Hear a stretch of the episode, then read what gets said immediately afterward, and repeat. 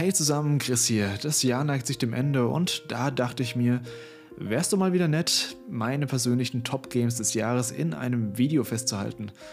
Und keine Sorge, wie jedes Jahr wird es natürlich auch noch einen Jahresabschluss-Podcast geben, wo wir dann nochmal in großer Runde ausführlich über viele weitere Games reden werden, die ich vielleicht teilweise auch gar nicht gespielt habe.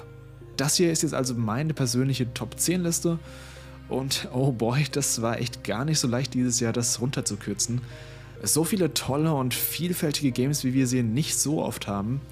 Und als kleiner Disclaimer nochmal, natürlich habe ich nicht alle Games 2023 gespielt. Das ist hier nur die Auswahl an den Spielen, die mich interessiert haben und die ich auch ausreichend gezockt habe.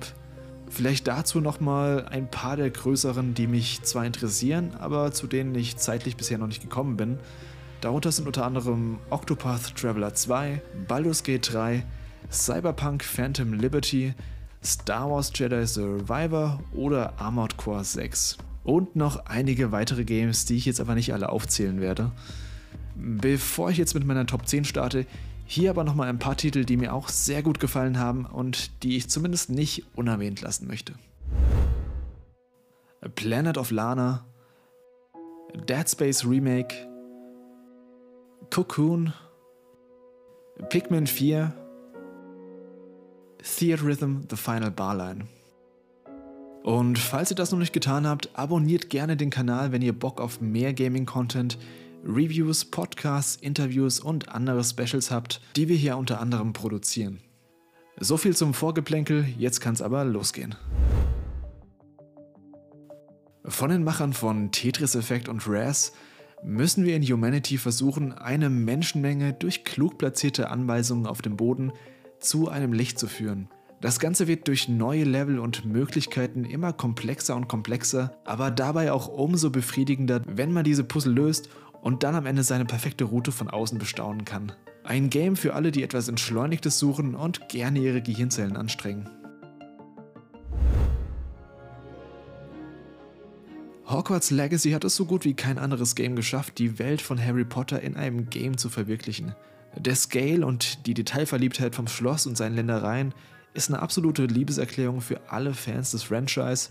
Und auch wenn die Story etwas schwächelt und das Game im letzten Drittel nochmal unnötig aufgeblasen wird, hat mich besonders das Action-Kampfsystem sehr positiv überrascht und die Erkundung der Welt bis zum Ende bei Laune gehalten.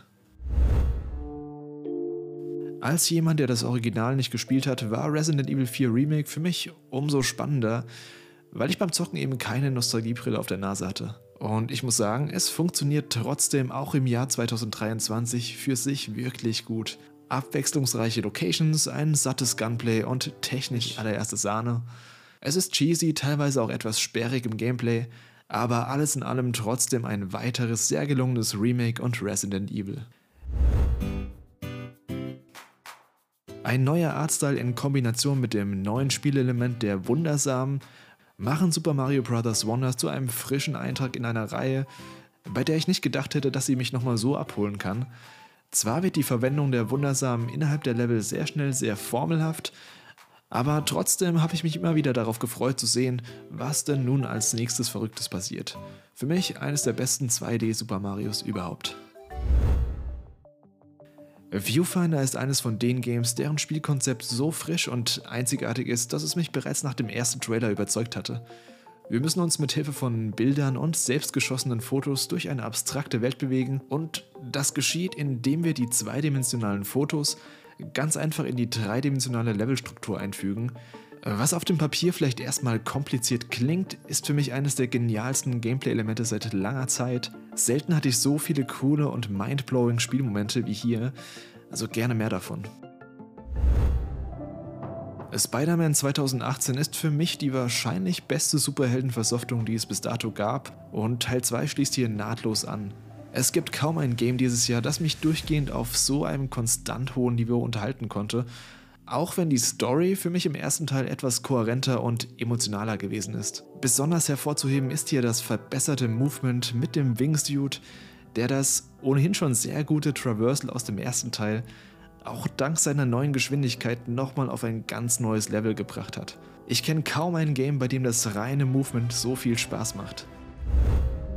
Alan Wake 2 zeigt, dass eine kohärente Vision, sei sie noch so abgedreht, das absolute A und O in der Spieleentwicklung ist. Während die Action zwar nicht mit aktuellen Genrevertretern wie den Remakes zu Dead Space oder Resident Evil 4 mithalten kann, sind es aber die immer wieder überraschenden Elemente, die unkonventionelle Erzählung und die unglaublich starke visuelle Identität, die es auf den Bildschirm zaubert und so einzigartig macht. Die Überraschung des Jahres ist für mich Hi-Fi Rush und das liegt nicht nur daran, dass es von jetzt auf gleich veröffentlicht wurde, sondern weil es auch von einem Studio kommt, von dem ich das gar nicht erwartet hätte. Der Mix aus Actionkämpfen aller Devil May Cry oder Kingdom Hearts mit Rhythmuselementen und dem übergreifenden Musikthema, das sich durch jede Faser des Games zieht, ist nicht nur super cool, sondern auch sehr einzigartig. Obendrauf hat es dann noch einen tollen Cell-Shading Artstyle, gepaart mit einer fantastischen Inszenierung. Final Fantasy XVI ist ein Game, das von Extremen lebt. Auf der einen Seite haben wir die bombastische audiovisuelle Inszenierung, tolle Action und interessante Charaktere. Und auf der anderen Seite haben wir eine sehr schöne, aber sehr kulissenhafte Welt mit einer Missionsstruktur, die uninspirierter kaum sein könnte. Als großer Fan von Action-Kampfsystemen und Stories, die auch in Sachen Brutalität und Härte nicht zurückschrecken, wenn es darauf ankommt, hat mir die Reise von Clive trotzdem unglaublich viel Spaß bereitet. Die Höhen des Spiels, sowohl in emotionaler als auch in inszenatorischer Hinsicht, sind Höhen, die selten ein Game für mich erreicht und werden mir deshalb auch noch lange Zeit im Gedächtnis bleiben.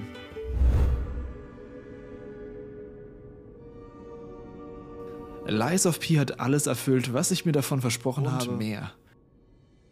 Das Team hat sich in Sachen Stimmung und Gameplay sehr viel von From Software abgeschaut, darauf dann aber wiederum mit neuen eigenen Ideen aufgebaut, seien es nun die Waffenmodifikation oder das Progressionssystem. Es ist, und es gibt kaum ein größeres Lob für diese Art von Spiel, das erste Souls-like, das nicht von From Software ist und für mich trotzdem auf einem ähnlichen Qualitätsniveau mitspielt. Und das von einem koreanischen Studio, das zuvor kaum jemand kannte. Es hatte ein unverbrauchtes und wahnsinnig spannendes Steampunk-Setting mit Puppentwist, das nicht nur grafisch, sondern einfach auch artistisch extrem gut designt ist. Dazu gibt es spannende und toll designte Bossfights, ein Kerngameplay, von dem ich nicht genug bekommen konnte und in Sachen Content deutlich mehr bietet, als man es im ersten Moment vielleicht erwartet. Für mich war Lies of P trotz sehr hoher Erwartungen im Vorfeld dennoch eine Überraschung 2023 und tatsächlich mein Spiel des Jahres.